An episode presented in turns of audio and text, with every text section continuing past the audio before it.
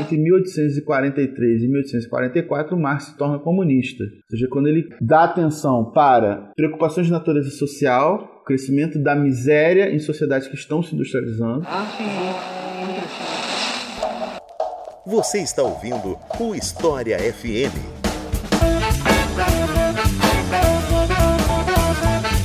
Salve ouvintes do História FM, bem-vindos a mais um episódio desse podcast produzido pelo Leitura Obriga História. Eu sou Iclis Rodrigues e hoje vamos falar sobre a vida e o legado de Karl Marx, um cara super conhecido, amado por uns, odiados por outros. A gente já fez episódio aqui sobre marxismo, mas agora eu quero falar sobre a vida desse sujeito, né? Mais um daqueles episódios biográficos que a gente já fez aqui. Já fiz sobre Barão Vermelho, Duque de Caxias, Olga Benário e por aí vai, né? Tem uns, sei lá, seis episódios biográficos até agora e mais um aqui, dessa vez sobre Marx. E para falar sobre esse assunto, chamei um velho conhecido de vocês que acompanham o História FM, já teve aqui algumas vezes e estou muito feliz que está aqui de novo, Demian Mello. Então, Demi, fica à vontade para se apresentar para o pessoal e seja bem-vindo novamente. Oi, Cris, oi pessoal, aqui é o Demian Mello, sou professor de História Contemporânea do Bacharelado de Políticas Públicas da UF. Eu já participei algumas vezes desse programa, estou muito feliz de estar aqui de novo, conversando sobre esse autor que eu gosto bastante. Então é isso, vamos conhecer um pouco mais da vida de Karl Marx depois dos comerciais.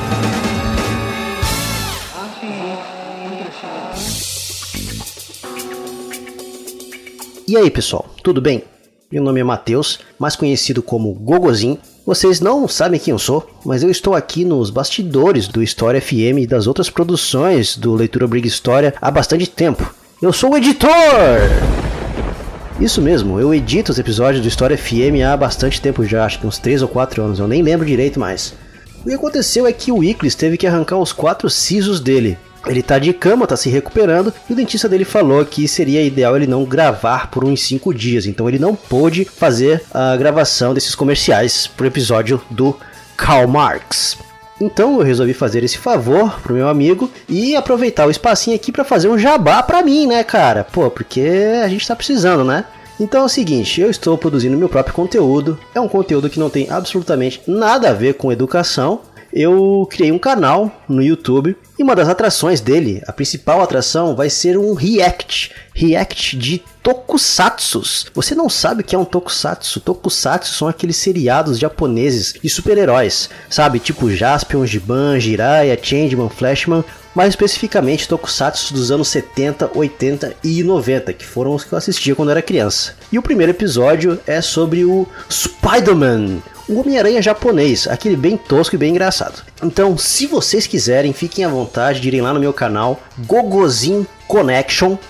Gogozin com Z, Connection, como se escreve em inglês, Connection, com dois N's de nariz. Certo? Sejam bem-vindos, curtam, compartilhem. Eu vou eventualmente criar outro tipo de conteúdo, podcast e tudo mais. Eu estou planejando eles aqui.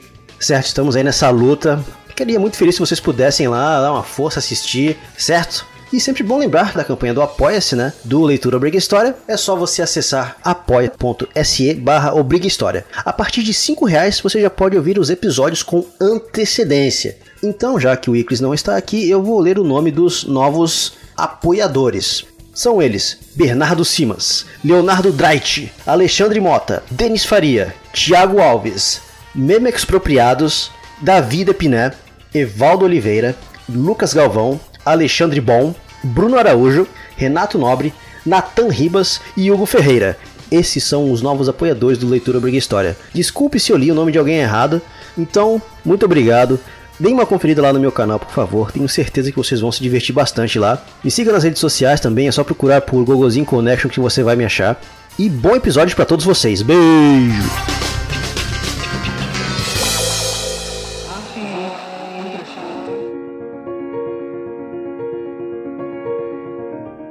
Karl Marx é provavelmente um dos autores mais debatidos e também um dos mais mal interpretados, mas ao mesmo tempo muito referenciado, né? Porque ele tem um extenso legado, uma influência gigantesca. E aí hoje a gente vai falar um pouco sobre a biografia dele, né? Porque como eu falei na introdução, a gente já tem um episódio sobre marxismo separado. Então, eu queria começar te perguntando um panorama geral ali da Prússia, da Europa como um todo, no momento do nascimento do Marx em 1818 Pra gente pelo menos entender o contexto onde ele nasce, né? Pois bem, né? É importante situar esse contexto histórico da vida do Marx, geralmente referido como alemão, né, de cultura alemão, né, um judeu nascido na Prússia, né, não existia ainda o Estado alemão formado, né? E é, o que, que é a situação histórica desse país? Ou seja, primeiro lembrar que o século XIX, como ensina o Eric Hobsbawm, ele é um século que, do ponto de vista dos historiadores, ele começa ainda no final do século XVIII com principalmente dois grandes eventos,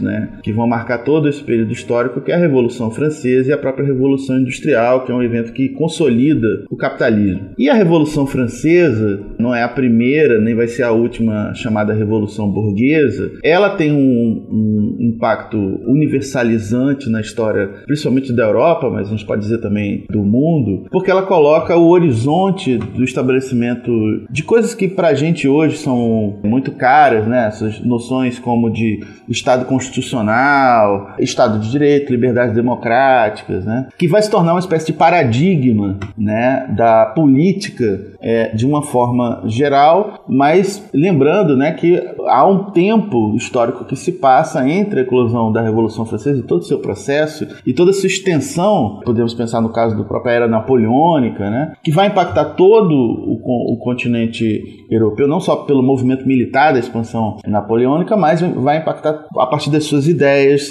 da partir do, disso que a gente pode chamar de paradigma da Revolução Burguesa, que vai se colocar como parte de uma agenda política naquele continente. E isso é muito importante para pensar o caso da Prússia, que Prússia é essa, né, onde Marx nasce, porque o contexto da Prússia era um contexto justamente de um atraso é uma palavra muito cara o debate alemão, um atraso da própria Prússia em relação àquelas tarefas que a Revolução Francesa colocou no horizonte histórico a partir de então e o gap, né, a diferença que havia entre o tipo de formação social que era a Prússia. Né? A Prússia era, ou seja, um Estado que ainda tinha aquela estrutura de antigo regime, uma estrutura de um Estado que tinha traços feudais ou traços absolutistas, né? sabendo que todos esses conceitos desenvolvem grandes debates historiográficos, mas, enfim, eu estou partindo aqui das posições com as quais eu concordo né, nesse debate. E, portanto, o Estado prussiano ele não possuía aquelas características que marcam a, a, visão liberal de mundo. E o que é interessante, né, ou seja, quando a gente fala de visão liberal, está falando de um, uma doutrina política que nasce no contexto do iluminismo, né, e que vai ter um grau de irradiação super importante, e que havia penetrado já no ambiente cultural alemão no século XVIII, principalmente a partir da importância dos pensadores, dos filósofos alemães. Ou seja, não se fala de iluminismo, por exemplo, sem falar da obra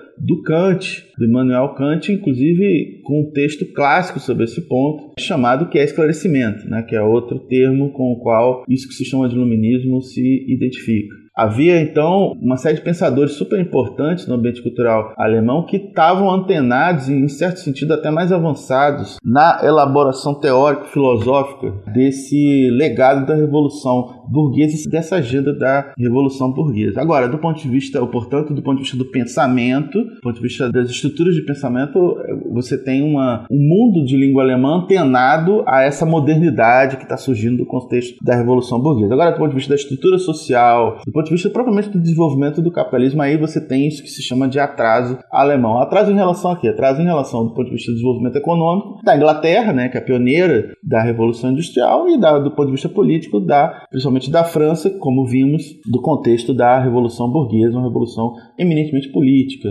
É, sabendo que todos os processos né, de vai e vem da Revolução Francesa, todo o momento histórico ali entre 1815 e 1830, onde há uma tentativa de retrocesso do próprio processo da Revolução Burguesa, mas a partir de 1830, né, com a chamada emergência, a Revolução de, 18, de julho de 1830 e a Monarquia de Julho, há um passo importante na consolidação dessa visão burguesa sobre o Estado. É importante situar uma coisa, eu acho fundamental mencionar como a historiografia hoje trata a noção de revolução burguesa. Ou seja, tem uma visão meio caricata que foi muito comum durante muito tempo, ainda é presente, às vezes, em, manuais, em grandes esquemas explicativos, que pensa a revolução burguesa como um movimento que a própria burguesia, enquanto classe social, ela vai lá e assume o poder de Estado. Ou seja, a historiografia, a partir de muitos debates, já identificou que o que ocorre, na verdade, é que as transformações no aparelho de Estado provocado por esses eventos chamados de Revolução Burguesa, aí os mais importantes são a Revolução Inglesa do final do século XVII, a Revolução Americana e a Revolução Francesa, é uma modificação na estrutura jurídica do Estado, que vai ser uma modificação que permite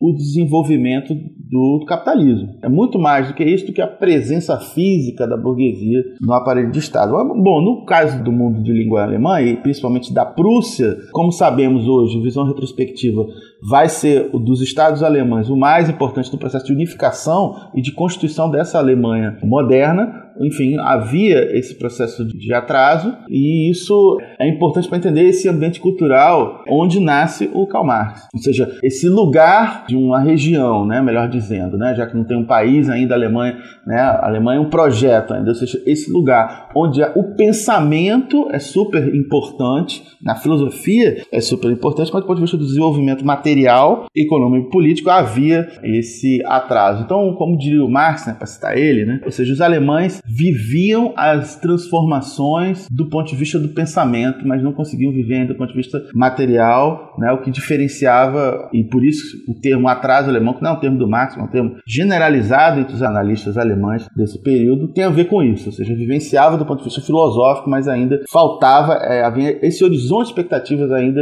de faltar né, uma revolução efetivamente burguesa naquele território. Mas só para concluir esse ponto, ou seja, o que se pensa também é que as transformações no aparelho de Estado, nas forças produtivas, na estrutura econômica da sociedade, que concluem, que conformam aquilo que se chama Revolução Burguesa, não necessariamente elas vão ter que copiar aquele modelo francês. O modelo francês é um paradigma, mas diversas sociedades transitaram ao capitalismo a partir de outras formas de desenvolvimento e, nesse sentido, principalmente formas onde se evita o jacobinismo e mesmo essa forma desse paradigma de revolução que é uma espécie de cataclisma, né, que é uma ruptura com o passado passado, né? Ou seja, o caso alemão, importante situar isso, é um caso onde a objetivação do capitalismo, a consolidação do capitalismo, se faz a partir de uma presença maior de estruturas digamos assim, do mundo pré-capitalista, né, que não são, não ocorre uma ruptura, né, uma permanência de uma série dessas estruturas que se combinam com a modernidade. Na literatura, depois isso vai receber outros conceitos, né, então, por exemplo, a noção de via prussiana, que tenta dar conta disso. Na Lavra do Gramsci e de outros autores italianos, a noção de revolução passiva também dá, tenta dar conta desse tipo de transformação, onde se evita justamente esse momento de cataclisma, de ruptura mais pronunciada,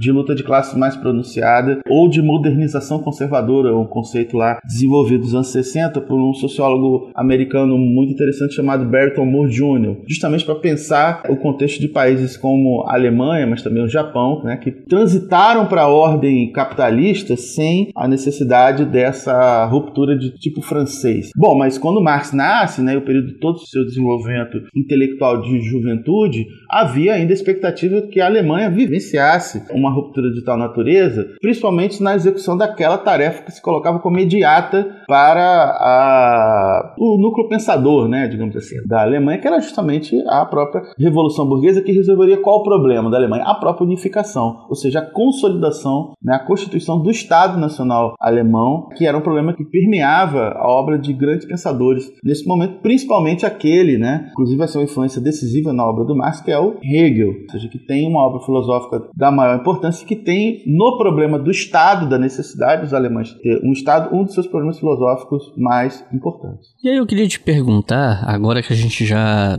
sedimentou um contexto, perguntar um pouco mais sobre a trajetória específica do Marx. E aí eu queria saber um pouco sobre a infância, a juventude dele e quais teriam sido as principais influências intelectuais da juventude do Marx, né? Bom, o Marx ele era de uma família judaica, né? O pai dele, Heinrich, ele teve inclusive que se converter ao protestantismo para conseguir cargos como funcionário público, porque, ou seja, uma das, interessante pensar o seguinte, ou seja, uma das coisas que a Revolução Francesa faz é dar cidadania para os judeus. Os judeus tinham uma vida marginalizada na sociedade de antigo regime e os judeus adquirem cidadania, né? que tem a ver com o princípio do Estado laico, da liberdade religiosa, né, com o processo da Revolução Francesa. Esse não é o caso da Prússia. Na Prússia havia ainda um bloqueio, né, inclusive que para que judeus exercessem algumas atividades públicas e não é por acaso que o pai do Marx é obrigado a fazer se converter formalmente ao protestantismo para poder participar. Ou seja, lembrando a Prússia era um reino protestante naquele mundo cristão ali da Europa Central. Pois bem, o Marx, ele vai tem uma coisa que é super importante da sua juventude, né? E que tem a ver com, enfim, com a própria relação pessoal que ele vai estabelecer com a Jenny Westphalen, né? Que era de uma pequena nobreza prussiana que o pai, né, da própria Jenny, ele era um sujeito extremamente culto, letrado e que possuía um salão literário onde se debatia se discutia muitas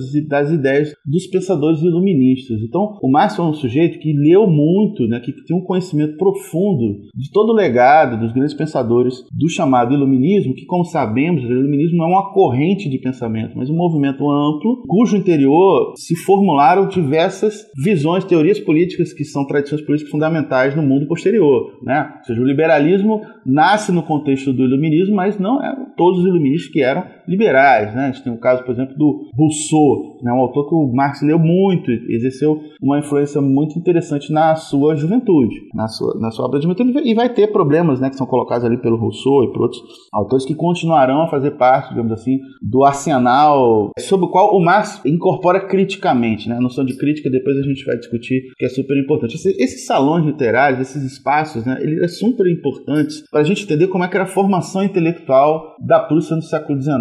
Né? Ou seja, o lugar da universidade, que é super importante, ou seja, daqui a pouco a gente vai falar um pouco sobre isso, ou seja, é, não era o único espaço de formação intelectual. Esses salões literários, né, ou seja, uma certa camada letrada da sociedade frequentavam, era um espaço muito importante de difusão de uma série de ideias. Isso já há algum tempo, já isso foi importante, inclusive no contexto é, anterior da própria Revolução Francesa e da irradiação da reflexão sobre a Revolução Francesa em círculos intelectuais mais amplos, né? Ou seja, tanto por daqueles que aceitavam esse paradigma quanto os que criticavam ele. Então, o salão do Ludwig von Westphalen, né, que era o pai vai da Jenny, que vai se tornar a companheira de Marx por toda a vida, né, uma namorada de juventude, né, depois se torna a eterna companheira do Karl Marx, ele possuía um desses salões literários, né, e o próprio barão Ludwig von Westphalen era um sujeito que o Marx se torna amigo e conversa muito sobre isso, sobre filosofia, principalmente sobre o legado desses iluministas, né. E há outra referência intelectual super importante nesse momento, que o Marx vai conhecer de forma mais profunda ao ingressar na vida universitária, que é a importância do Hegel, né, que a gente já falou aqui, né, ou seja, o filósofo mais importante ali da Alemanha da primeira metade do século XIX, que morre no início da década de 1830, né, que tem uma obra complexa, que passa por várias fases, etc., mas que era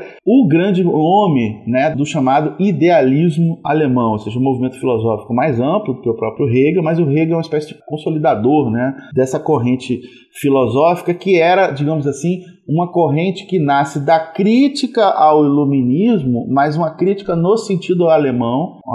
Aqui eu apresento pela primeira vez essa noção de crítica, que eu acho importante, ou seja, crítica no sentido não simplesmente de uma rejeição, mas de uma ideia de criticar, de apreensão, é, de incorporação crítica de grandes legados, de grandes conclusões do legado do, do iluminismo, ou seja, que incorpora, mas que busca avançar para além dele. Esse que é o idealismo alemão. O Marx, quando entra na vida universitária, história, ele vivencia um momento importante da história da filosofia, que é o momento da dissolução desse sistema hegeliano. Sistema que tinha tido tanta influência na intelectualidade do mundo de língua alemã, não só, mas evidentemente bastante. E ele está vivenciando isso, ele tem contato justamente com o debate sobre o legado hegeliano à medida que ele entra na vida universitária. Né? Ele era uma criança quando Hegel morre, mas, enfim, ele vai entrar na academia, vai entrar na universidade neste contexto, um contexto onde o legado hegeliano está sendo debatido, onde inclusive as interpretações sobre o que significa esse legado, hegeliano estão em causa, dividindo isso que a gente pode chamar dos hegelianos, né, os herdeiros do idealismo alemão, está sendo debatido nesse contexto. Isso é super importante para entender o contexto, as influências que estão presentes no pensamento do Marx. E a outra muito importante que tem a ver com esse debate dos iluministas e a própria tradição liberal, ou seja, uma outra fonte importante do pensamento do Marx, para além da economia política, depois a gente fala dela, é a própria historiografia sobre a Revolução Francesa, principalmente a historiografia de matriz liberal. Algumas figuras fundamentais dessa historiografia, como François Guizot como Thiers, ou seja, figuras que vão ocupar inclusive posições políticas naquele regime da França de 1830, produziram obras fundamentais de interpretação sobre a Revolução Francesa. São eles, aliás, que tendem a Revolução Francesa como uma revolução burguesa, por exemplo, ou seja, isso não é um conceito do Marx, né, um conceito que é, o Marx incorpora evidentemente criticamente, e a própria noção de luta de classes. A noção de luta de classes ela é, ela está presente nessa historiografia liberal da Revolução Francesa, que entende, entende o próprio evento da Revolução Francesa como um evento da luta de classes. Isso é interessante. É, é claro que o Marx, como todos os socialistas que vão incorporar essa noção de luta de classes, vão dar um outro tratamento, né? Vão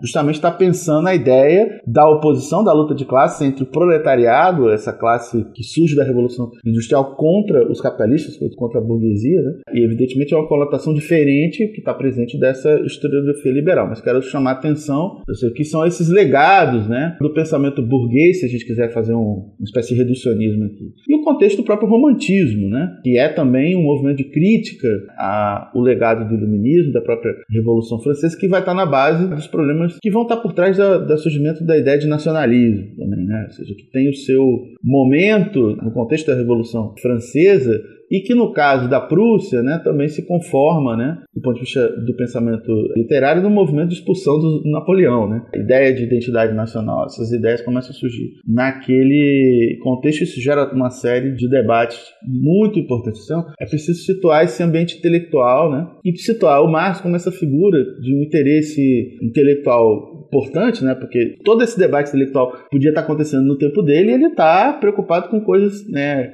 Outras coisas, né? Mas não, ele estava antenado a todos esses movimentos de natureza intelectual e a sua, a sua entrada na vida universitária vai ampliar essa gama de referências né, que ele vai conhecer. Inclusive entrando na Universidade de Bonn né, para fazer faculdade de Direito, né, que era uma espécie de vocação familiar. A partir daí, né, o seu pai tinha feito faculdade de Direito. Mas vamos, vamos adiante.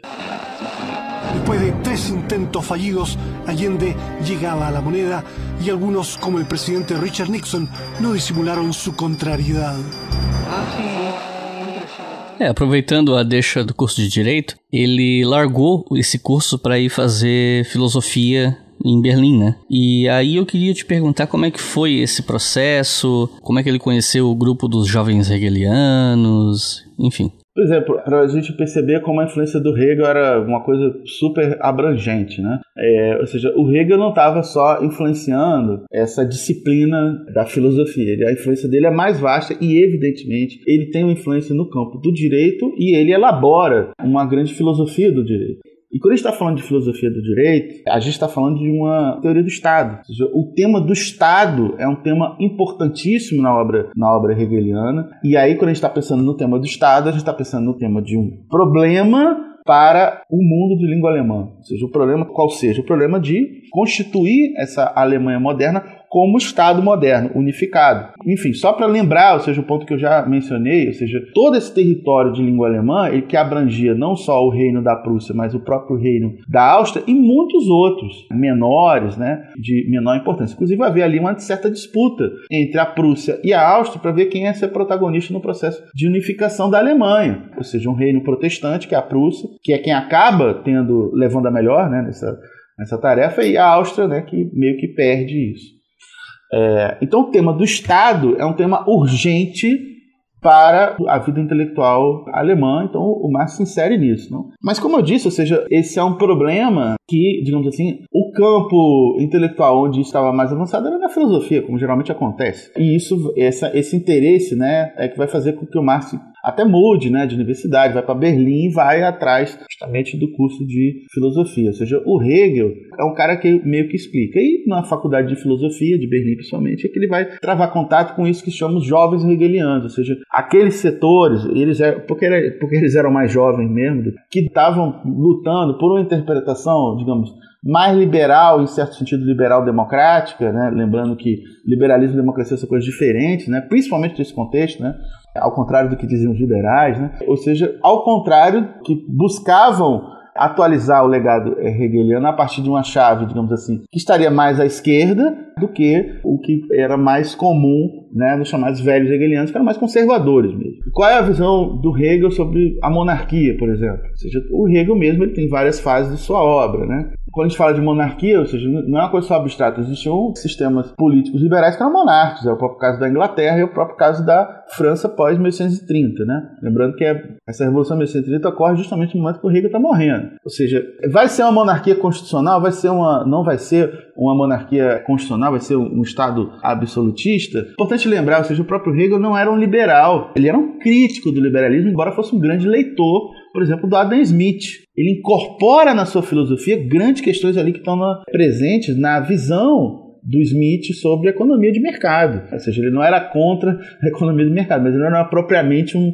um, liberal, justamente porque ele acreditava que o momento da liberdade, né, ou seja, na sua filosofia do espírito, era justamente o momento do Estado. Pois bem, então o Marx, esse sujeito judeu, né, vai travar contato com esses jovens hegelianos que estavam, digamos assim, dando um passo além na crítica e, por exemplo, dando fundamental importância, que vai ser, isso vai ser capital na, na, obra do Marx, vai ser uma influência decisiva, na crítica da religião, por exemplo, na crítica do próprio cristianismo.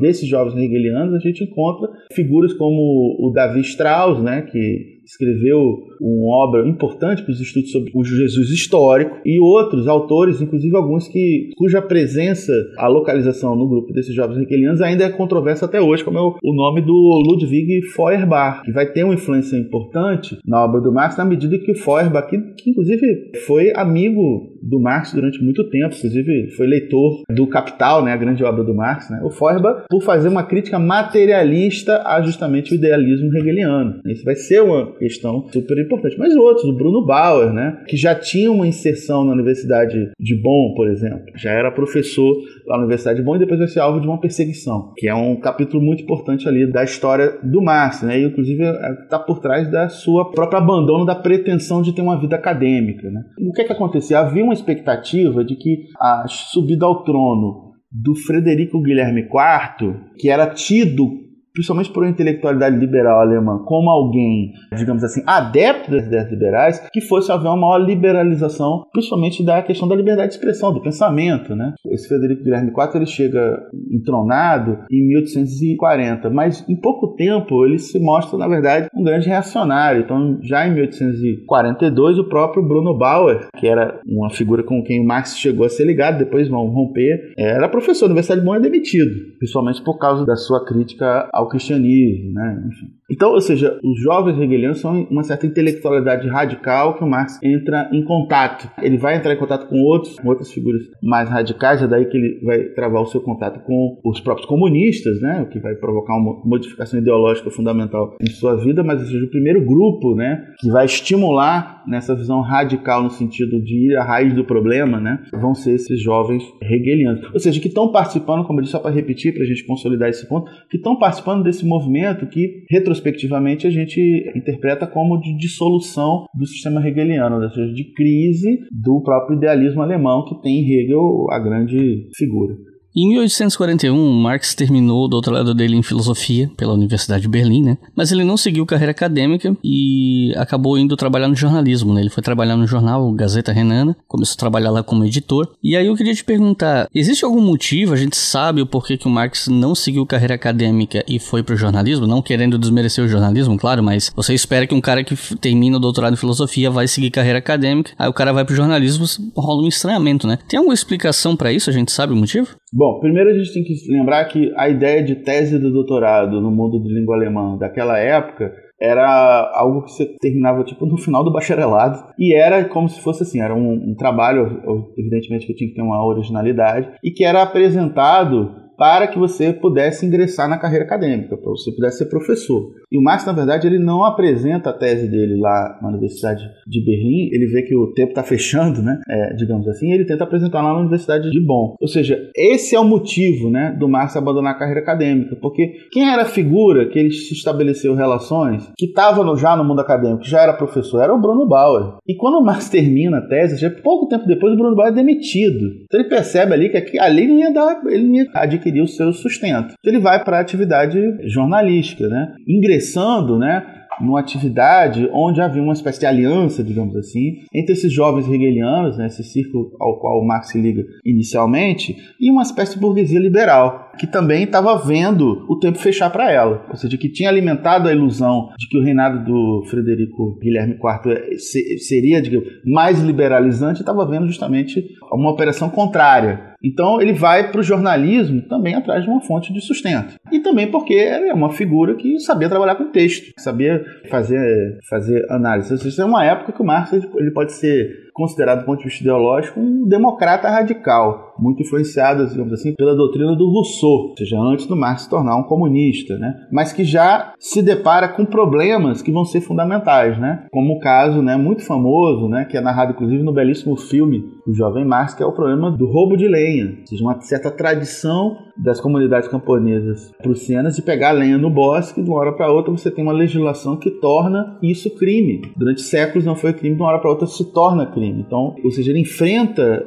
esse tema, né, que é o tema da propriedade, é o tema do direito também, né, inicialmente nesse lugar de alguém que vai trabalhar né, que evidentemente tinha um talento literário muito importante, tinha um, tinha um bom texto, embora a caligrafia dele fosse horrível, que vai dar problemas no futuro para ele, né? Ele vai depois que ele vai estar tá passando muita dificuldade em Londres, ele vai deixar de conseguir um emprego lá numa empresa ferroviária justamente porque a caligrafia dele era terrível mas digamos assim, mas devia ter gente ali que conseguia na tipografia traduzir, né, e, e transformar aquilo numa coisa legível. Mas enfim, ele vai para a carreira de jornalista, que é um tipo é um tipo de emprego que ele vai desempenhar durante muitos momentos da sua vida. Né? Ele trabalha como jornalista nesse momento, depois ele vai ser um jornalista do movimento operário e nos anos 50, que é um período de muita penúria da família Marx, ele também vai trabalhar como correspondente de um jornal de Nova York, que era o jornal de maior tiragem do mundo que era o New York Daily Tribune. Então, isso é no momento inicial de um tipo de atividade profissional que o Marx vai desempenhar, né? É que em outros momentos ele vai voltar a isso.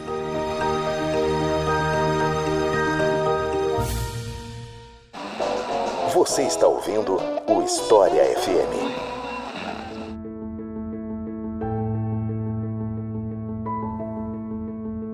A posição do Marx de editor dentro de um jornal, ela é importante porque Marx acabava tendo um certo poder de escolher quais seriam as matérias que iam entrar ou não, né? E você até mencionou essa coisa da lei que proibia os camponeses de pegarem lenha e tal. Se não me falha a memória, ele escreve alguma coisa tipo, ah, a lei é legal, mas não é justa, por conta, né, do, de como impacta essa população mais pobre e tal. E aí eu queria pedir para você desenvolver um pouco mais essa questão de como esse trabalho jornalístico influencia influenciou ele, né, além da própria bagagem filosófica dele, para se encaminhar para uma postura mais combativa, talvez revolucionária, enfim, qual a relação do jornalismo com essa transformação de Marx? Acho que tem que pensar justamente que nesse contexto de fechamento de regime, né, que Marx vivencia, né, no primeiro momento é esse, essa frustração em relação à carreira acadêmica, né, e depois a repressão ao próprio jornal que o Marx vai ser o editor. Ou seja, como eu disse, a, a Gazeta Renana é um jornal que onde havia a presença desses jovens hegelianos e de uma certa burguesia liberal e que, portanto, você tinha ali, inclusive, diferenças de interesse super importantes, ou seja, determinados artigos assinados pelo próprio Marx, né, causavam, às vezes, um certo desconforto nessa burguesia liberal. Isso também é narrado lá no filme, no belíssimo filme do Jovem Marx. Né? Esses conflitos dentro ali do próprio esquema de quem financiava o jornal, né, evidentemente essa burguesia liberal e posições que, eventualmente, o próprio Marx expressasse no momento que ele não era um comunista ainda. Isso vai levar a movimentos de censura até o próprio fechamento da Gazeta Renana. Então Marx vai vivenciar ali a repressão do regime político, né? E aí é, é sempre importante lembrar isso, ou seja, um regime político que surge desse reinado do Federico Guilherme IV, onde originalmente havia a expectativa de que ele fosse mais liberalizante. Ele, em pouco tempo, ele vai dando demonstrações que ele não tinha nenhum compromisso com essas ideias tão caras à Revolução Burguesa. Ele vive essa mudança de profissão, né, de saída, tentativa de uma carreira acadêmica para o, o jornalismo, e o próprio jornalismo vai ser alvo de uma censura, porque está em questão ali a liberdade de pensamento, a liberdade de expressão que é alvo de uma reflexão interessante original do Marx, né? Ou seja, ele tem um texto importante sobre liberdade de expressão, onde ele conclui que a liberdade de expressão ela só pode ser plena se a imprensa, a liberdade de imprensa, né? Se ela não for uma indústria, indústria é no sentido que se aplicava no século XIX, ou seja, se não fosse um negócio que tivesse um, enfim, uma lógica que mais tarde ele vai falar que é uma lógica do valor, né? uma lógica da acumulação de capital por detrás, que justamente é essa lógica que faria com que essa liberdade de imprensa fosse uma coisa certamente relativa e estivesse mais próximo da ideia de liberdade de empresa. Esse texto é muito interessante, ele deixa reflexões ali que são extremamente atuais para a gente pensar esse tema hoje. Enfim, ele vivencia essa situação, né? Que ele vê o fechamento das possibilidades de manter uma certa coerência intelectual, né? Ou seja, que conseguisse compatibilizar suas convicções com atividades que garantissem o seu sustento material e da sua família que ele está nesse momento justamente pensando em constituí-la, né? Justamente com a Jenny. Como é que se dá o contato do Marx com o socialismo, levando em conta que a ideia de socialismo já existia antes desse Marx socialista que a gente conhece, né? Mas como é que se deu o contato dele com o socialismo? Como é que foi esse processo, enfim? O que é super importante, ou seja, já tem comunismo, já tem socialismo, né? Comunismo como a corrente mais radical, ou seja, que tem a sua base na crítica da propriedade privada, essas coisas já existem. O primeiro contato que o Marx tem com isso, ele ainda era um editor da Gazeta Renana e ele tem uma visão superficial superficial e tenta escrever uma espécie de crítica e é super superficial, digamos assim, e isso inclusive está na base de uma certa cisânia, né, uma certa hostilidade que ele teve no primeiro encontro que ele teve com Engels, por exemplo, que já era um comunista quando eles se encontram. Mas, enfim, você tem uma espécie de radicalização de uma geração de jovens influenciados por esse movimento dos jovens hegelianos, que vão, uma parte deles vai aderindo ao próprio comunismo, é o caso do próprio Engels, e posteriormente o caso do Marx. Ou seja, isso surge da emergência do próprio movimento operário como sujeito social naquele contexto. Final dos anos 30 e início dos anos 40, o mundo europeu da Europa Ocidental está assistindo à emergência desse novo personagem, desse novo movimento social que é o movimento operário. Só lembrar, por exemplo, que o movimento cartista é um movimento que surge em 1838, né? um movimento que dura 10 anos. Marx depois vai travar contato com figuras importantes do movimento cartista. Ocorrem greves, né? em Lyon, por exemplo, na França, super importante. Como a industrialização na Alemanha é um pouco mais atrasada, isso demora um pouco a impactar, mas vai existir também movimento, emergência de um movimento operário na medida que tem um processo incipiente de industrialização na própria Prússia. Né? É o contato com uma proposta teórica e, ao mesmo tempo, com um sujeito social capaz de realizar essa proposta. Essas coisas meio que vão se combinando na, naquele contexto. Né? Eu tenho um livro muito interessante de um sociólogo brasileiro radicado na França, que é o Michel Louvi, A Teoria da Revolução do Jovem Marx, que ele mostra como, entre 1843 1843 e 1844, Marx se torna comunista. Ou seja, quando ele dá atenção para preocupações de natureza social, crescimento da miséria em sociedades que estão se industrializando, tema super importante, né? ou seja, o problema dessa nova miséria surgida do seio do capitalismo e o contato com autores como Moses Hess, que ele chega a conhecer, que é um comunista alemão super importante, e mesmo com a obra de muitos outros, mas eu quero destacar também a obra influência que vai, vai existir na, no Marx, no Engels também, da Flora Tristan, uma pioneira do comunismo é uma francesa, né, que escreve um livro em 1843, ela morre no ano seguinte, chamado União Operária, onde existe uma frase que depois vai estar no Manifesto Comunista, que é a libertação dos trabalhadores será a obra dos próprios trabalhadores. Essa é uma frase emblemática do Manifesto Comunista que, na verdade, originalmente era, é da Flora Tristã. Marx cita e Engels citam a Flora Cristã, principalmente no livro que eles escrevem contra o Bruno Bauer, que é a Sagrada Família. Ela é uma influência desse comunismo que retrospectivamente a gente chama de pré-marxista. Ou seja, lembrando isso, já tem um comunismo ali, já tem essas propostas de uma sociedade sem propriedade privada, que vem inclusive de contextos anteriores, mas essas coisas estão fervilhando no momento onde está emergindo esse ator que é o movimento operário. Né? E o Marx conhece pessoalmente quando da sua estadia em Paris, que é um momento muito importante da sua trajetória ou seja, ele tem que sair fora da Prússia. Ele não vai conseguir mais viver ali, o tempo está fechando, ele se casa com a Jenny e ele tem que arrumar uma forma de sustentar essa família que está se formando. E em Paris, que ele tenta se estabelecer, mas depois ele é expulso, né, e vai para Bruxelas, logo depois, mas em Paris, ele toma contato com duas questões que vão ser fundamentais para a vida dele. O movimento operário, né, ou seja, ele encontra com é, a sua adesão ao comunismo tem a ver com o encontro com esse sujeito social né, que ele vai participar dessa conclusão de que é o sujeito que vai realizar o comunismo e o encontro dele com a economia política, com essa disciplina que vai ser objeto da sua crítica, uma coisa importante de ser dita, ou seja, o Marx, ao contrário de visões muito apressadas, ele nunca foi um economista, ele é um crítico da economia política e isso não é um mero detalhe, ele foi um crítico da economia política. Então ele vai encontrar essa disciplina e vai redigir um manuscrito da maior importância para a história, para a reconstrução da história do pensamento do Marx, que são os manuscritos econômicos filosóficos. Antes disso, ele publica outros textos que são importantes, antes do próprio manuscrito econômico filosófico, né, que ele que é um, é um, são manuscritos de estudo dele, né, onde ele está lendo ali o Smith, lendo outros economistas, inclusive alguns contemporâneos ali dos anos 40. Ele também está fazendo a crítica da filosofia do direito de Hegel, um texto de 1843 que em 1844 ele escreve uma introdução a esse texto, onde ele conclui justamente a sua adesão ao comunismo e ao movimento operário, no sentido de que o movimento operário,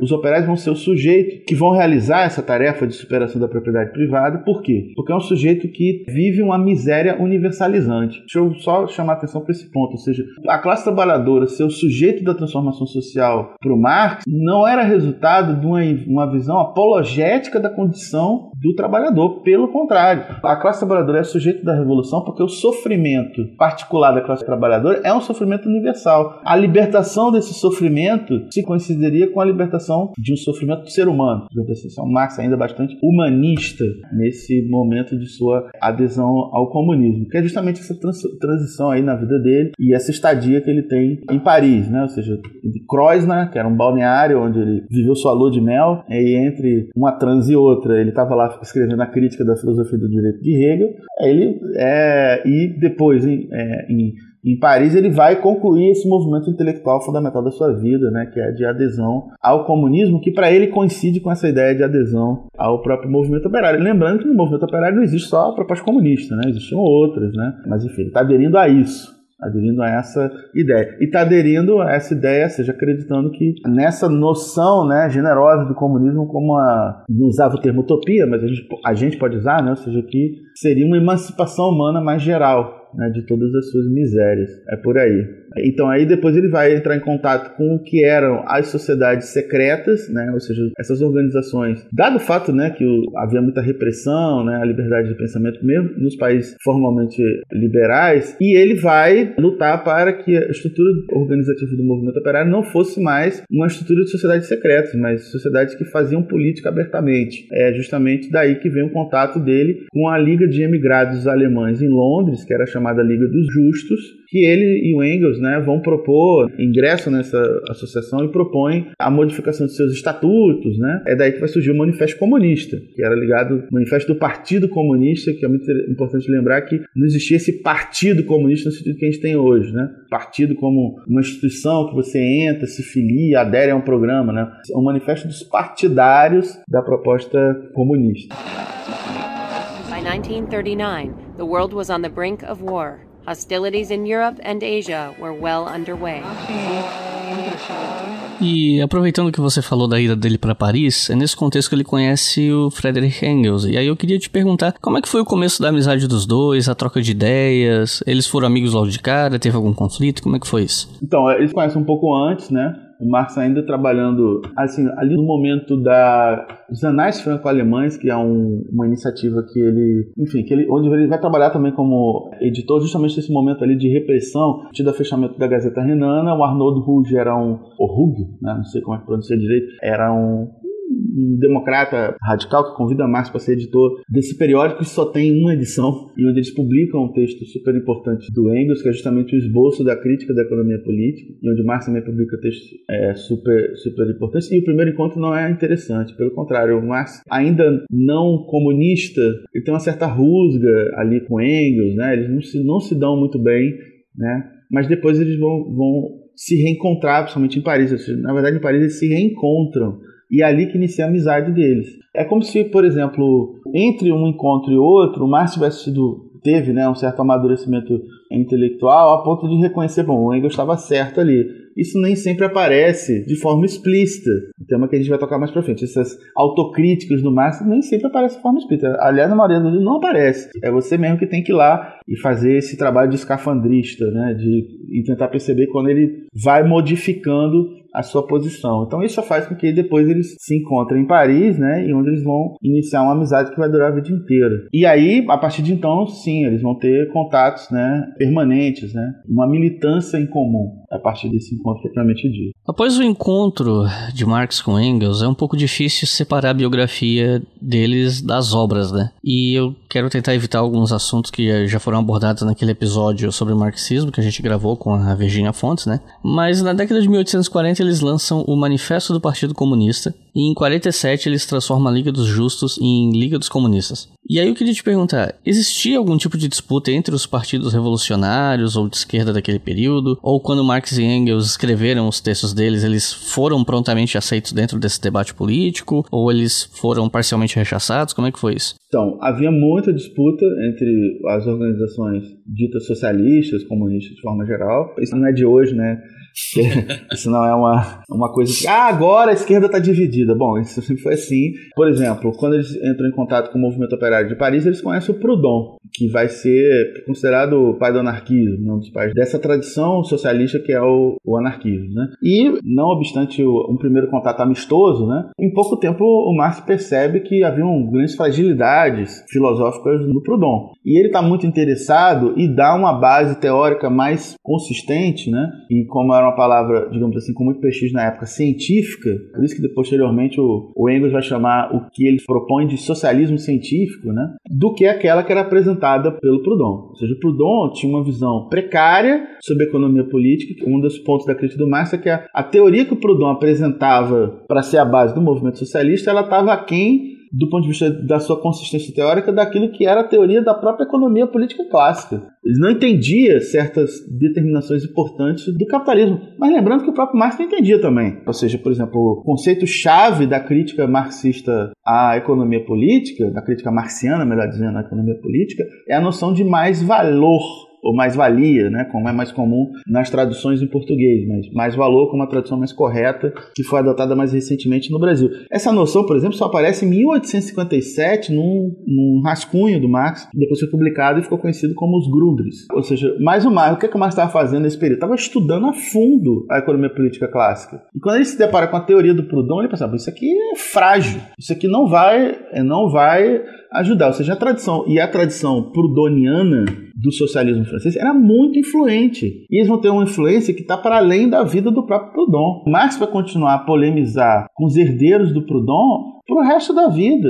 Ou seja, lá nos anos 60, quando ele participa da Associação Internacional dos Trabalhadores, a corrente francesa da Associação Internacional dos Trabalhadores era totalmente proudhoniana. E evidentemente, ele vai continuar a dedicar parte dos seus esforços na crítica dessa tradição, que ele considerava uma tradição próxima daquilo que ele chamou de economia política vulgar. Ele fazia uma divisão na economia política entre o que eles consideravam de economia política clássica ou seja, autores que ele tinha em alta conta, porque ele considerava que eles tinham trazido conhecimento, conhecimento de fato sobre o modo de produção capitalista, o próprio Adam Smith, o David Ricardo, mas ele também observava que tinha uns economistas ali que eram grandes, na verdade, grandes apologetas do sistema, né, que era o caso do Malthus, por exemplo, ou alguém que não tinha avançado em nada e tinha basicamente consolidado o conhecimento da economia política clássica, que é onde ele localiza o John Stuart Mill, que é um grande autor da época do Marx, um autor liberal da maior importância, mas considerava, uh, o Stuart Mill ele só está consolidando tudo que aquilo já foi descoberto até o David Ricardo. Né? Então ele fazia uma divisão entre os clássicos e os vulgares. E aí ele via que a obra do Proudhon era frágil e, tal, e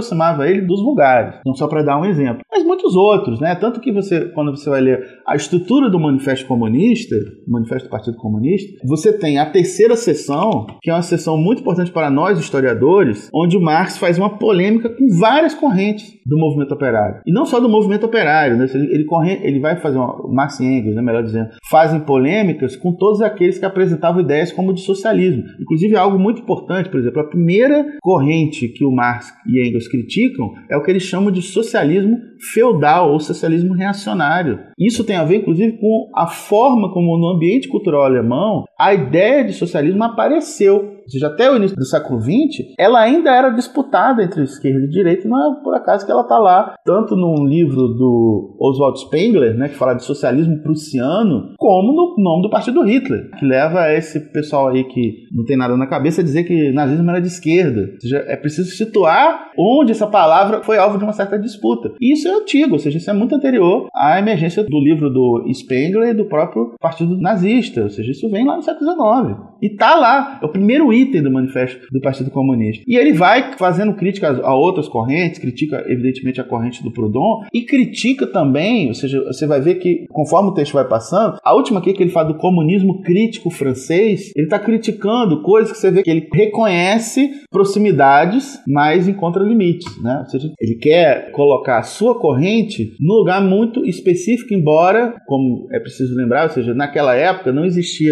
partido no sentido que a gente tem hoje. Partido é você ser partidário de algo, né? E não você ingressar numa agremiação com limites claros, mas era ingressar em algo, mas ele estava querendo disputar o movimento operário para suas ideias. Né? O Manifesto Comunista é isso, é um documento, de, é um panfleto de disputa no movimento operário. Ele foi lançado em janeiro né, de 1848, e em fevereiro de 1848 ocorre a Revolução de Paris, né, que dá origem à Primavera dos Povos. Evidentemente, acreditar que a Revolução de Paris foi influenciada pelo Manifesto Comunista é uma, uma loucura completa, obviamente que não foi, embora você tenha correntes socialistas participando ali da Revolução de 1848 na França, mas, digamos assim, não é um socialismo no sentido marxista. Até porque naquela época, o Marx e Engels utilizam mais o termo comunismo para se identificar. O termo socialista estava muito associado àquelas correntes que hoje a gente pode chamar de reformistas, reformadores de reformadores sociais, né? que existiam já desde a década de 30, essas correntes chamadas de socialismo. Então ele evidentemente faz polêmicas, disputa, e disputa inclusive dentro da própria Liga dos Justos. A transformação da Liga dos Justos em Liga dos Comunistas é alvo de disputas internas. Eles têm que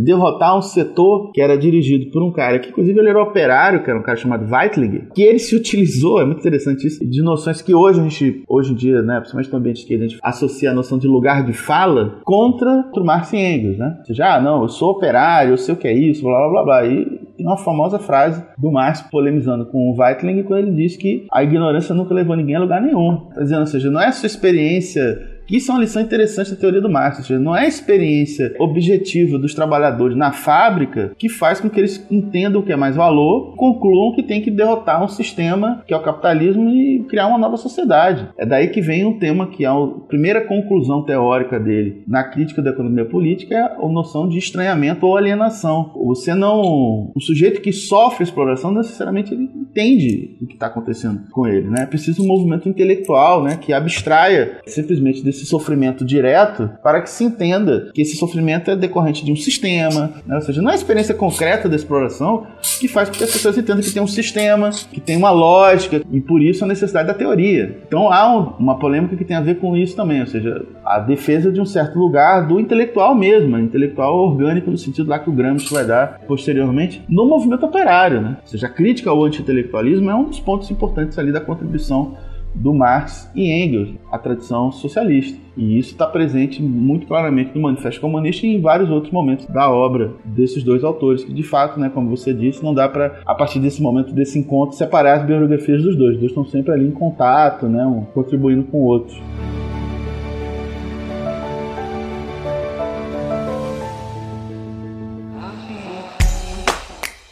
Se você quiser colaborar com o História FM, você pode fazer isso via Pix usando a chave leituraobrigahistoria@gmail.com. E assim você colabora para manter esse projeto educacional gratuito no ar.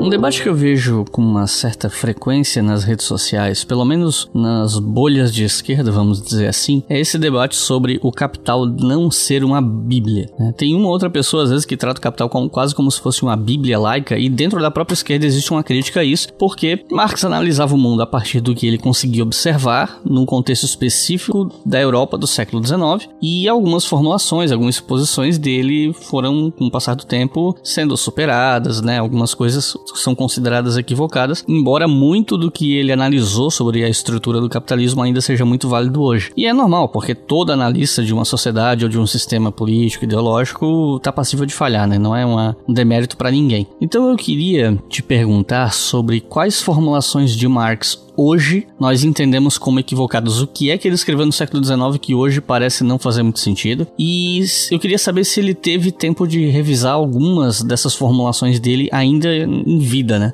Bom, eu vou inverter as respostas, né? Começa justamente por esse ponto das, das revisões que ele vai fazendo na sua própria teoria, né? Quer dizer, esse movimento, ele é fundamental para a gente entender o próprio desenvolvimento da sua crítica. Como eu disse há pouco, por exemplo, a noção de mais valor ou mais valia, né, como é mais, só vai aparecer na obra do Marx no manuscrito de 1857 e só vai ser publicada propriamente dita, talvez num panfleto que é de um texto, na verdade é um curso que o Marx dá na Associação Internacional dos Trabalhadores que foi publicado como Salário, Preço e Lucro e principalmente o Capital, que é um texto publicado em 1867, né? Ali você tem uma exposição do que é a natureza da exploração do capitalismo. Então, quer dizer, a adesão do Marx Ao comunismo, ao movimento operário, já tem a ideia de que os trabalhadores são explorados, é evidente, os trabalhadores sabem que são explorados. A questão é como é que é esse mecanismo. Então, evidentemente, ele foi amadurecendo ao longo do tempo. Então, por exemplo, a ideia de que os capitalistas compram é a força de trabalho e não o trabalho, isso faz toda a diferença. Nem tenho tempo de explicar isso aqui, mas só queria deixar para os ouvintes claro que é isso faz toda a diferença na teoria do Marx. A mercadoria que o trabalhador vende no mercado é a força de trabalho, é a sua capacidade a coisa do trabalho, não o trabalho em si. Justamente porque a força de trabalho é uma mercadoria que é explorada, aí você tem o trabalho, e esse trabalho é remunerado não com todo o trabalho desempenhado. É o equivalente a não todo o trabalho desempenhado numa jornada de trabalho, mas uma parte dela. É por isso que tem mais valor. Eu deixo aqui meio que enigmático aqui a diferença. Mas é a diferença. Então, por exemplo, isso está na obra do Marx. A visão, uma outra coisa muito importante né? Ponto que eu já me dediquei algum tempo, já escrevi algumas coisas sobre esse assunto. A noção de crise e a noção de revolução no Marx. Já na década de 40, o Marx e o Engels eles já entendiam, e outros economistas também entenderam naquela época, que o capitalismo funciona por ciclos. Né? Então, periodicamente haviam crises. Só que, ali no Manifesto Comunista, por exemplo, está presente a noção de crise final, que o, que o, capitalismo, pelas crises recorrentes de superprodução, ele vai acabar chegando num, numa crise final. Bom, isso não está no, no, Manifesto Comunista, a noção de crise Marx amadureceu muito. Quando tem 1848, a Revolução de 1848, as análises que o Marx escreveu sobre a Revolução de 1848, chamada Primavera dos Povos, todas elas concluíam que aquela revolução tinha tido como estopim, como evento que contribuiu para transformar tudo aquilo numa situação revolucionária no continente europeu, a crise comercial iniciada em 1847. Uma crise, uma crise cíclica do capitalismo que termina ali no final de 48 e início de 49. E de fato há uma coincidência entre o fim dessa crise cíclica, a abertura de novo momento de expansão do capitalismo, né, um movimento de boom, e a derrota das revoluções da primavera dos povos. O Marx conclui que uma coisa tinha determinado a outra. E dessa conclusão ele tira o quê? Ó, como o capitalismo é cíclico, uma nova crise é inevitável e quando ocorrer uma nova crise, a gente pode estar preparado que vai ter uma nova revolução. E aí? E aí que uma nova crise só ocorre em 1857, não revolução nenhuma. O Marx ficou os anos 50, um período de penúria da vida dele, né? perdeu filho, etc., né? passou por várias dificuldades financeiras, mas tinha uma crença de que, como o capitalismo é ciclo, vai acontecer uma nova crise. Isso ele estava certo. O problema foi que ele atribuía à eclosão da nova crise a ideia de que uma revolução era inevitável com a eclosão da nova crise. A nova revolução não aconteceu. Bom, e a gente vai encontrar na correspondência do Marx, né? Correspondência, inclusive, da Jenny, a companheira dele, com o Engels. A Jenny falando, ó, a crise está trazendo grandes dificuldades materiais para gente. O jornal para o qual Marx escrevia, que era o New York Daily Tribune, né, que era o maior jornal de língua inglesa do mundo, diminuiu a encomenda de artigos. O Marx ganhava por artigos. E o próprio Engels, que ajudava financeiramente a família de Marx e Engels, já nessa época, nos anos 50, na condição de gestor de uma empresa da família, da família Engels, a própria empresa entrou em dificuldade por causa da crise crise cíclica, portanto ele tinha menos dinheiro para ajudar a própria família de Marx. Mas o Marx estava feliz. A Jenny fala isso numa carta. Estava feliz por quê? Porque ele achava que, ah, bom, agora vai vir uma revolução. E não vem uma revolução. Não tem revolução nenhuma. Bom, a gente vai encontrar um Marx dizendo assim: é, eu estava errado, que uma nova crise vai gerar uma nova revolução. Não assim, mas a gente vai ver, por exemplo, no Capital, principalmente no livro 3, mas não só no livro 3, porque o tema da crise que o Marx inclusive pensou em dedicar um livro dele só para isso. Depois ele vai aparecer nos três livros do Capital e é uma visão muito mais nuançada, uma visão que é de que a crise ela é estrutural o capitalismo. Portanto, ou seja, a ideia de crise estrutural não é que uma crise que vai ser um impasse que o capitalismo não vai conseguir sobreviver, mas uma crise que faz parte da estrutura da reprodução do modo de produção capitalista. Que ela, ou seja, o capitalismo precisa da crise de tempos em tempos para se fazer uma espécie de ajuste na sua lógica de reprodução. Qual é a questão? Quando acontecem as crises, as contradições do capitalismo vêm mais à tona, como a gente sempre vê. Ou seja, agora em 2008, burguesia mundial, todo mundo neoliberal. E vem a crise, todo mundo pedindo ajuda do governo para salvar as empresas em dificuldades. As contradições vêm à tona. Isso não quer dizer que o capitalismo vai entrar, vai, vai entrar em parafuso por suas próprias pernas. Ele pode, ele é mais fácil, né? Aí, citando um, célebre marxista húngaro, né, o Stefan Mesaros, destruir a humanidade, mas não vai acabar por si próprio. Então, ou seja, a obra madura do Marx, você já tem uma visão mais complexa da dinâmica de funcionamento do capitalismo. Ou seja, você para entender a dinâmica de funcionamento do capitalismo, você vai encontrar isso no Capital, nos textos mais maduros. Aqueles textos que ele escreve antes, obviamente que tem problema. Então, obviamente, passou por revisões. Revisões essas que não necessariamente precisam ser explicitadas na obra. Então, isso é fundamental para a gente não tratar um autor que é fundamental, que tem uma atualidade muito grande, como você mesmo mencionou, já vou falar aqui dos limites, evidentemente, como um santo que trouxe a boa nova dos céus e explicou para todo mundo como é que tudo funciona e o que, é que a gente tem que fazer para sair desse inferno. Mas essa é a questão. Ou seja, a atualidade do Marx é o fato justamente que a gente continua nesse modo de produção capitalista. E, digamos assim, a estrutura de funcionamento desse sistema está muito bem explicada nesse trabalho que ele desenvolve, que ele demora décadas para escrever. Tem limites? Evidentemente tem limites. O Marx fez, teve avaliações conjunturais equivocados, eu acabei de me referir a um, esse é um ponto. Ele observou uma certa dinâmica da industrialização capitalista, cujos contornos se modificaram muito nas últimas décadas, ou seja, a produção capitalista hoje, os ramos às vezes são desterritorializados. O Marx aparece ali no Manifesto Comunista. De certo modo, essa crença ainda está presente na sua obra madura, porque essa ainda era a forma de funcionamento do capitalismo. Né? Ou seja, as indústrias produziam grandes batalhões, empregava aquela massa gigante de operários, todo mundo trabalhando na mesma fábrica, vivendo ali uma experiência em comum, e portanto isso aí fornecia uma espécie de material de experiência que foi importante para a organização do movimento operário. Ou seja, hoje a gente tem uma série de técnicas do processo produtivo. Não é que não existam grandes plantas industriais, existe um processo de relocalização industrial no planeta direcionado principalmente à Ásia, à China, que muitos consideram que é socialismo, mas enfim, para mim não faz o menor sentido, ou seja, é um país onde vige a lei do valor e o modo de produção de mercadorias, mas a produção é mais desterritorializada, por exemplo. Então as dificuldades, que são dificuldades subjetivas da classe trabalhadora hoje, se identificar como trabalhador e, portanto, acaba por aderir a essa nomenclatura típica do mundo do neoliberalismo, né, que é colaborador, parceiro, etc., é muito grande. E isso tem a ver com modificações importantes que o capitalismo sofreu nas últimas décadas, que evidentemente Marx não podia ver, porque ele não é profeta. Ele conseguiu identificar uma certa estrutura de funcionamento desse modo de produção que continua sendo o modo de produção que vive hoje, evidentemente com modificações. É evidentemente necessário atualizá-lo. Ou seja, eu penso o seguinte, né? O professor Zé Paulo Neto se refere ao Marx, e a gente pode estender esse comentário a outros grandes pensadores também, mas ele está falando do Marx, né? Que é um autor que ele dedicou muito tempo, muitos anos da vida no seu estudo,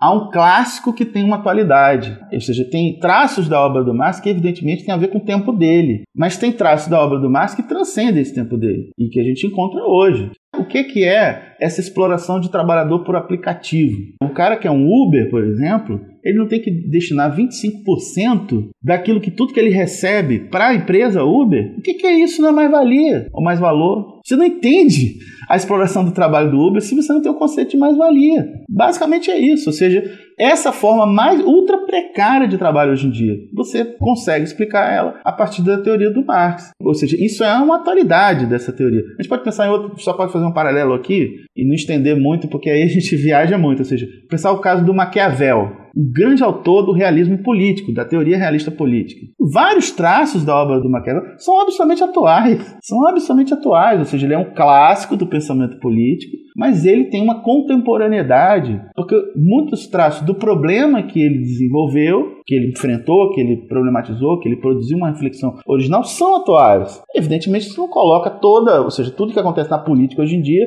se explica pelo Maquiavel. Evidentemente que não, mas ele é um autor incontornável. E aí eu penso o mesmo estatuto por Marx. Né? Ele tem esse lugar de um autor que é incontornável, mas evidentemente tem que passar por um processo de atualização. Ou seja, que a riqueza da sua obra, que faz com que ela seja debatida até hoje, é justamente o fato que ela não está confinada ao tempo de vida dele. Embora aspectos da sua obra estejam sim confinados ao tempo de vida dele, ou pelo menos a um tempo que já se esgotou, mas muitas coisas estão aí presentes até hoje na vida social e determinando a nossa vida, né? Enfim, como diria o Sartre, né? Um autor que fundamental do século XX. Ou seja, enquanto tem capitalismo, tem a atualidade do Marx. É isso que faz com que o interesse por ele seja até hoje mova, as pessoas movam pesquisas, porque isso é outra coisa. O que mostra também a atualidade do Marx é o fato de que se a teoria que ele começa a desenvolver, obviamente é uma teoria que conclui com ele, continua sendo uma teoria inspiradora para pesquisar o mundo tal como a gente conhece hoje. Isso tem a ver com a sua atualidade. Mas enfim, mais uma vez, o que precisa ser concluído é que a gente pode tratar esse autor que é um homem, um ser humano do século XIX como um gênio, um santo da Igreja Católica que desceu aqui e trouxe a boa nova. Não se trata disso, né? Então, obviamente, tem limites da sua obra, mas tem uma incrível atualidade que faz com que ele seja inspirador não só de pesquisas, mas de movimentos históricos fundamentais que existem até hoje no mundo do capitalismo. Uma das acusações que os adversários atuais de Marx vivem fazendo a ele é a relação dele com a família e com o dinheiro, né? Falam muito que Marx era um esbanjador de dinheiro, mesmo quando ele estava no momento de necessidade, como até você descreveu, né, na década de 1850, que ele teria permitido que filhos dele morressem de fome, ou de maus tratos, ou que ele era financeiramente dependente da esposa, ou do próprio Engels. Enfim, esse tipo de coisa ela vive sendo remoída na internet. A internet é um grande dia da marmota que todo dia é a mesma coisa, né? E eu queria pedir para você contar um pouco sobre isso, né? Sobre essa relação familiar do Marx com os filhos, com a esposa, e o quanto há de verdade, se é que há alguma verdade nessas acusações. Bom, é preciso notar o seguinte: tem vários momentos da vida do Marx onde ele enfrenta miséria muito feia. Miséria mesmo, sentido formal. Como eu disse, os anos 50 é um período de muita penúria. O Marx e a Jenny perdem filhos provocados por doenças e provocados por situações de penúria, né, de fome mesmo. Ou seja, o Marx vai para Londres em 1849, né? E ele demora alguns anos para conseguir um sustento mais fixo, que é justamente esse trabalho como jornalista do New York Daily Tribune, que é o Engels que consegue esse contato para eles. Ele se torna correspondente em Londres desse jornal que era o maior jornal de língua inglesa da época. Mas ele ganhava mal. Ele precisava também de ajuda do Engels. E essa ajuda só se estabelece principalmente em 1856, quando o Engels, como eu disse, passa a ser gestor das empresas da família. E ele tem maior controle sobre a renda oriunda dessa exploração dos trabalhadores, evidentemente, né? já que ele está gerindo um negócio capitalista. Né? Então, isso é uma fonte importante. Mas o Marx atravessou períodos de penúria, de muita dificuldade. A Jane, a família da Jane, era uma família de uma pequena nobreza prussiana que tinha alguma propriedade. Naquela época era comum né, que quando você se casasse, você recebesse um dote da família, né? recebesse recursos. Né? E esses recursos vão se esvaindo à medida que o tempo vai passando. E o Marx é uma figura perseguida, ele tem que mudar de país. Muitas vezes, antes de se estabelecer em Londres. Ele está na Prússia, ele vai para Colônia, ele vai para Paris, depois vai para Bruxelas, volta para Colônia. Colônia é uma região da Alemanha, até ele migrar definitivamente para Londres. Ele passa por muitas, muitas dificuldades. E, mas assim, ele é um sujeito que sempre correu atrás, mas ele viveu, ou seja, ele vivenciou a situação do que é a miséria no capitalismo. Seja, tem uma coisa super interessante, né? Quando a gente lê o livro Mundo Capital, em vários momentos o Marx vai dando exemplos de, nas trocas de mercadoria, nos primeiros capítulos, né? E ele dá um exemplo de um casaco. O Marx, várias vezes, ele fala de troca de mercado, se a mercadoria foi um casaco, etc. Várias vezes na vida do Marx, ele teve que empenhar o casaco da família para conseguir dinheiro para comprar comida para a família, para os filhos. Quer dizer, viveu situações muito delicadas, né? Uma situação mais, digamos assim, menos miserável ele viveu no final, mais para o final da vida,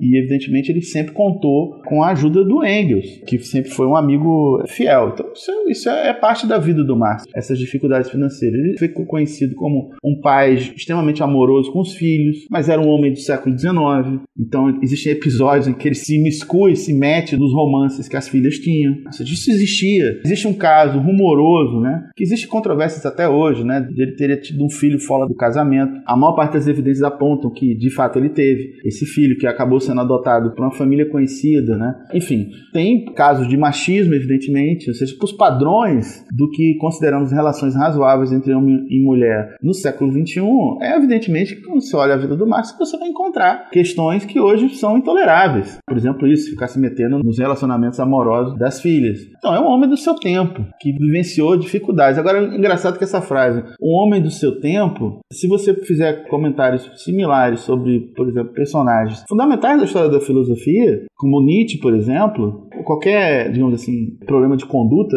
particular, sempre vai se alegar a ideia de homem do seu tempo para isentá-lo de um julgamento moral. Mas o Marx é objeto de julgamento moral, afinal de contas, ele é o propositor de uma teoria que visa acabar com o capitalismo. Né? E aí me desculpem outros pensadores que são extremamente relevantes, mas o cara está desafiando o mundo, né? Ou seja, ele coloca na pauta, na agenda, uma teoria que busca desafiar o mundo, busca desafiar. E evidentemente uma teoria sobre a qual, em nome dela, se produziram crimes também, e às vezes esses crimes são atribuídos ao Marx, o que evidentemente é, é uma justiça do tamanho de atribuir a Inquisição a Jesus Cristo, ou seja, atribuir ao sujeito que funda uma perspectiva a responsabilidade sobre ela, ele pode ser julgado, inclusive moralmente, pela conduta na vida dele. E acho interessante, justamente para não tratá-lo como santo, mas nada dessas coisas invalidam as proposições teóricas dele. Eu acho que esse que é, é o ponto os ataques morais a, a, ele, evidentemente, sempre tem um lugar político, né? Um lugar da desqualificação do seu projeto político, e é preciso estar atento a isso. Nem tratá-lo como santo, mas também observar, às vezes, de onde vêm determinados ataques morais. Seja críticas de natureza teórica, obviamente elas são sempre legítimas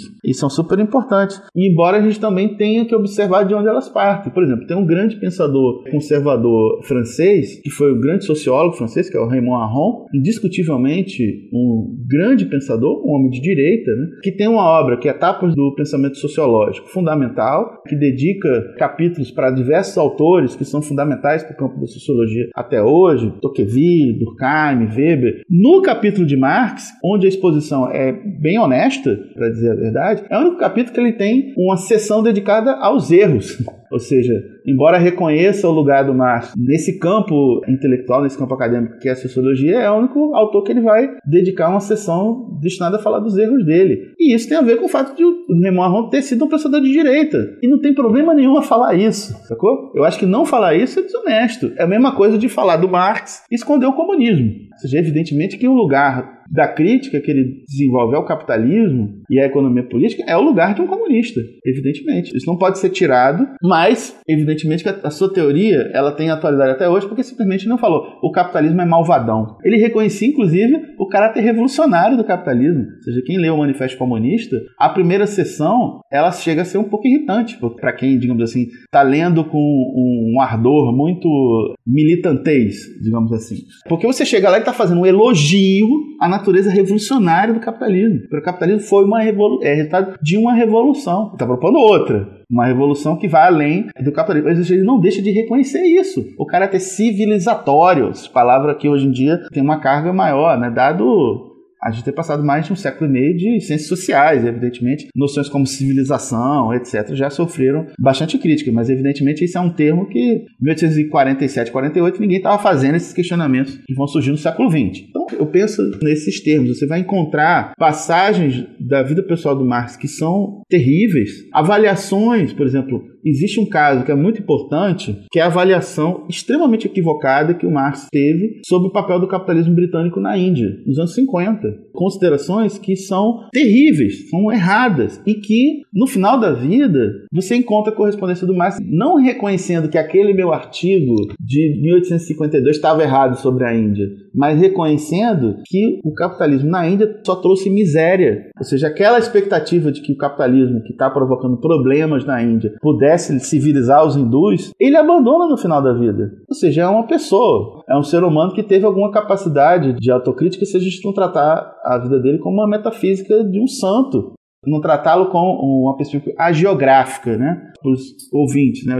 A geografia era um tipo de texto que eram escritos depois da morte de papas, por exemplo, para torná-los santos, né, para torná-los habilitados a ser reconhecidos pela Igreja Católica como santos. Às vezes, na tradição de esquerda, em outras tradições também, mas evidentemente eu estou falando aqui do ponto de vista de alguém que é marxista de esquerda, né? Ou seja, às vezes figuras que são fundamentais na nossa formação intelectual, a gente trata assim, isso é um erro, né? Tratar como santo, isso é, isso é grotesco, é bizarro, são seres humanos, cometem erros, né? E o que pode ser um legado importante desses autores para a nossa vida de hoje, do ponto de vista político, do ponto de vista da nossa atividade profissional, e aqui também falando do lugar de historiador, é pensar a atualidade da sua perspectiva teórica, né? E reconhecer os limites dela também, por que não, né? What we do in life echoes in eternity. Ao longo da vida, Marx precisou lidar com muitos problemas de saúde e veio a falecer em 1883 de doenças respiratórias. Eu não preciso perguntar qual foi o legado do Marx, né, porque já foi bastante falado no episódio e é um meio que um ponto pacífico, né? Mas eu queria saber como é que a morte do Marx foi foi sentida pelos contemporâneos dele. Ele recebeu algum tipo de homenagem? Ele já era considerado um grande pensador na época ou isso é uma imagem posterior que se construiu em cima dele? O Márcio, quando morre, ele, ele é conhecido. Ele é conhecido, ele está ligado. Ele tem ligações com o movimento operário europeu. Ele tem ligações que são mais profundas, principalmente do Engels, que é a social-democracia alemã, que vai se tornar o primeiro partido político no sentido moderno, é a social-democracia alemã, que chegou a ser proibido pelo Bismarck, mas depois é um partido super importante, que existe até hoje, evidentemente, já deixou de ser marxista há muitas décadas. Foi uma organização marxista na sua, no seu início né? Então Marx já era um autor, ele morava em Londres, né? ele já era conhecido. Em muitos momentos da sua vida, as suas obras passaram desapercebidas. Então, posso dar um exemplo aqui de quando ele finalmente consegue publicar o Capital. Ele publica em 67 e há um certo silêncio sobre a obra, ele fica esperando que exista alguma resenha e tal. Inclusive, ele recorre a um recurso muito curioso. Né? Ele e o Engels escrevem uma série de resenhas apócrifas assinadas por personagens que até gente que, que era amigo pessoal do Marx tinha morrido e manda para a imprensa críticas ao Capital, né, para poder se falar no assunto, né. Isso é 67, né? Mas por exemplo, quando tem a Comuna de Paris, o Marx é acusado por setores da imprensa britânica de ser uma espécie de mentor intelectual, né? Terrorista vermelho, ou seja, já era uma pessoa referida naquela Inglaterra vitoriana como um pensador perigoso. É, então ele tinha, ele já era uma figura conhecida e obviamente recebeu homenagens no movimento operário entre seus partidários. Ele era reconhecido inclusive por alguns polemizaram com ele, ou seja, é conhecido o fato de que o Bakunin, por exemplo, grande liderança anarquista com quem Marx teve muitos atritos, né, e chegou a expulsá-lo, né, da Associação Internacional dos Trabalhadores, né, reconhecia o valor da teoria econômica do Marx Marx, né? Tem esse ponto. E, evidentemente, ele também foi alvo da crítica de pensadores liberais, né? principalmente liberais, na medida em que ele se tornou muito influente. Então, surgem já no final do século XIX críticas né? à sua obra, né? a ideia de que ela não explicava o capitalismo, isso está na raiz da chamada escola austríaca, por exemplo, Bombaverk, né? que escreveu a primeira crítica né? à teoria do Marx sobre o capitalismo, né? e depois isso ganhou alguma repercussão entre intelectuais europeus, etc. Né? Sem falar, né, Igreja Católica, enfim, os representantes daquilo que era o mau reacionarismo, né, que tratavam ele como um ser diabólico, né, um satanista, blá blá blá blá. Ele já era uma figura importante mundo, mundo intelectual quando ele morre.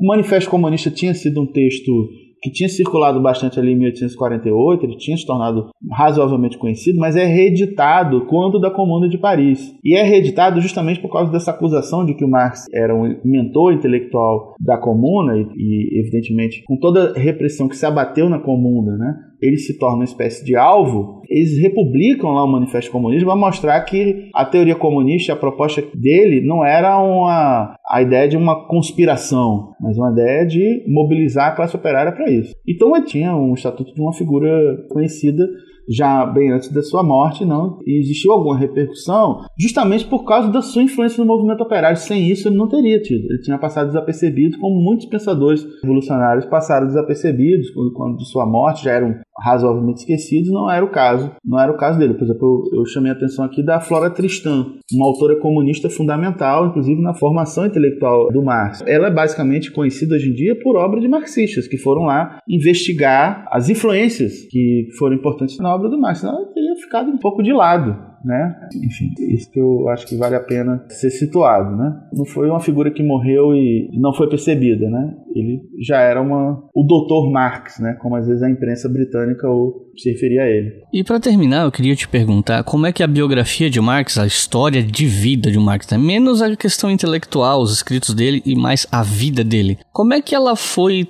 trabalhada pela historiografia? Quais pontos que costumam ganhar mais destaque? Que grandes obras a gente tem sobre o assunto em diferentes línguas, enfim? É, como toda obra historiográfica, a gente conhece, né? Sempre, sempre surgem com narrativas que são de partidários, né? Seja partidários que querem defender o legado daquele autor, como os que criticam. Mas a primeira grande biografia sobre Marx foi escrita por um importante historiador, inclusive, da social-democracia alemã, que depois vai se tornar fundador do Partido Comunista Alemão, que é o Franz Franz Mary. Essa biografia, evidentemente, publicada originalmente em alemão em 1918. Tem uma tradução para o português da editora Sunderman, que foi publicada há um pouco mais de 10 anos. É um livro super interessante, mas é a primeira biografia escrita por alguém que não conheceu Marx pessoalmente, mas conheceu, por exemplo, Engels pessoalmente. Né? E, ou seja, conheceu muita gente que conviveu com Marx para os historiadores como é importante às vezes a gente tá, ter esses testemunhos né, para escrever sobre um personagem. Né? E foi alvo de muitas biografias ao longo desse século, né?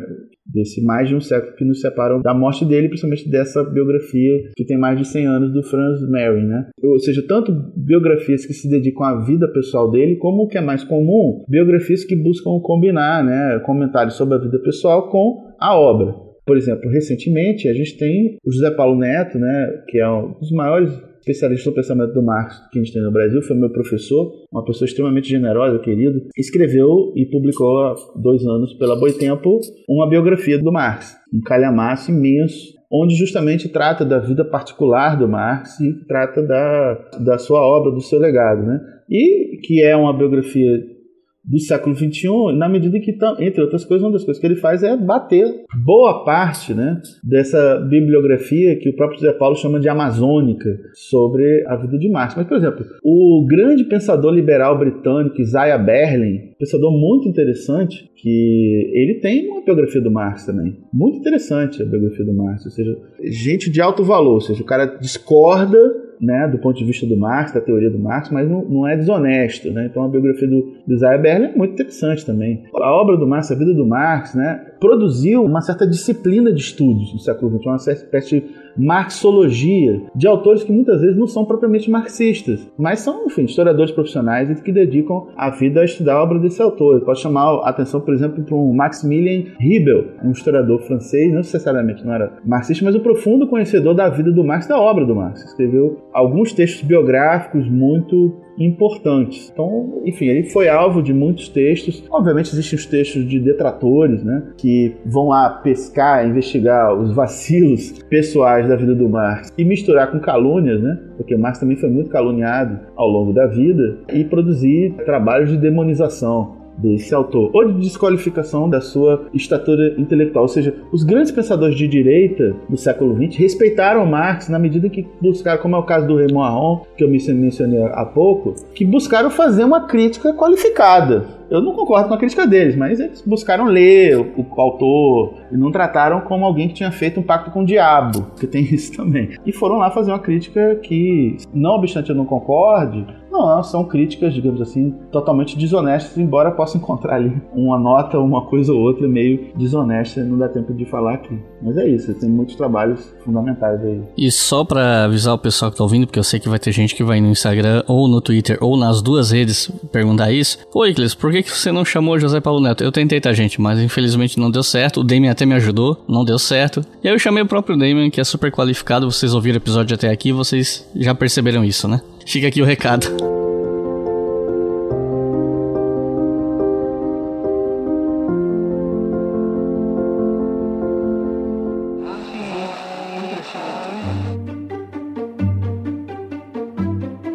Recomendações de leitura para quem ouviu o episódio até o final e quer ler sobre a história de Marx, sobre a biografia dele, né? Acho que a primeira recomendação você já deu, que é o livro do José Paulo Neto. Eu vou deixar você falar do livro de novo, se você quiser. E além desse livro, se você tiver mais um ou dois livros para citar, fica à vontade. Olha, eu recomendo muito o livro do José Paulo. Eu vou reforçar essa indicação justamente por isso, ou seja, é um autor que trata de aspectos da vida pessoal do Marx, inclusive problemas, né? Ou seja, a gente mencionou aqui passagens problemáticas da vida pessoal do Marx, mas ele trata de todas, ou seja, não deixa nada de, nada de fora. Tem um profundo conhecimento da obra teórica do Marx e, enfim, é um trabalho magnífico, né? Que o professor José Paulo Neto apresenta um trabalho que, enfim, posso dizer que é um trabalho de historiador em certo sentido. Né? Ele tem, tem, fonte, né? tem bibliografia, é denso e tem um profundo conhecimento teórico da obra do autor. Né? O trabalho vai passando pela biografia e pela produção teórica e como são as grandes obras dedicadas ao Marx. É uma grande contribuição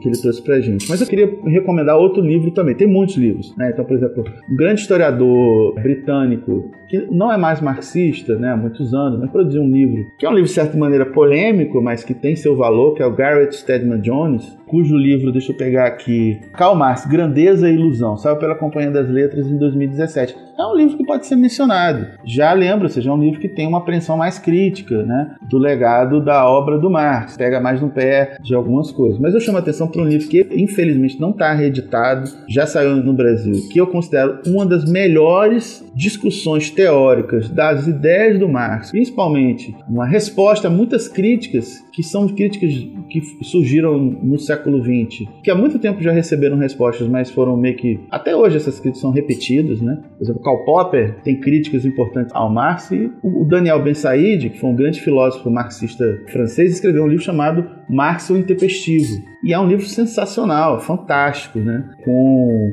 problematizações sobre justamente a atualidade de questões que estão na obra do Marx, né, que eu recomendo muito se vocês conseguirem encontrar, né, vocês conseguem em bibliotecas, né, porque realmente como é uma obra que a última edição é de 99, então às vezes você encontra na estante virtual tá 300 reais, 500 reais, ou seja, é um pouco difícil, né. E obras como, por exemplo, o livro do Roman Rosdolski, que foi um grande marxista polonês, que escreveu um livro chamado de Gênese e Estrutura do Capital, que é um livro que a primeira grande obra dedicada ao estudo dos chamados Grundrisse, que são justamente esses manuscritos de 1850 1857, 1858, que são manuscritos preparatórios para o Capital, com uma ideia de mais-valia, por exemplo, ou mais valor, aparecem pela primeira vez. Então tem esse livro do Rosdowski, que saiu pela editora Contraponto. Esse eu, eu acho que é, digamos assim, quem quer se aprofundar de fato na teoria, evidentemente, para além de ler o Capital e as obras do Marx, que estão todas publicadas em português aí, em ótimas edições.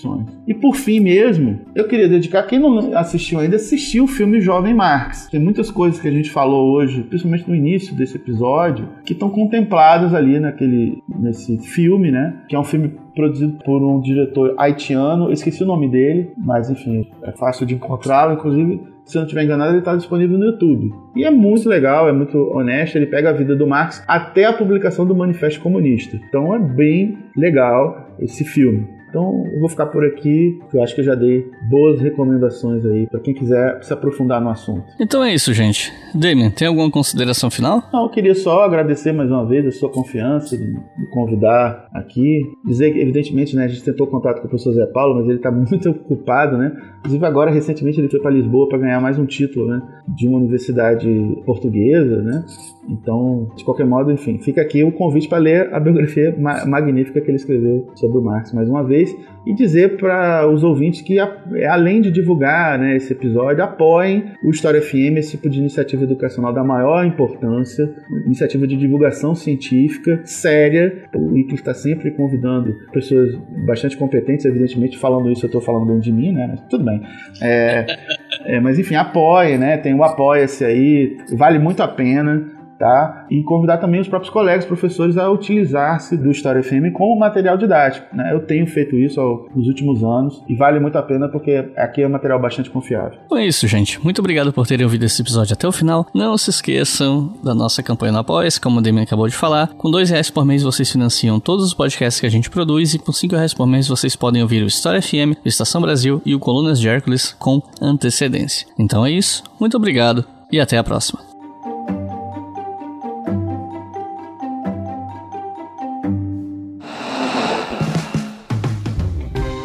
Este podcast foi financiado por nossos colaboradores no Apoia-se. Acesse apoia.se barra e contribua para manter este projeto educacional gratuito no ar.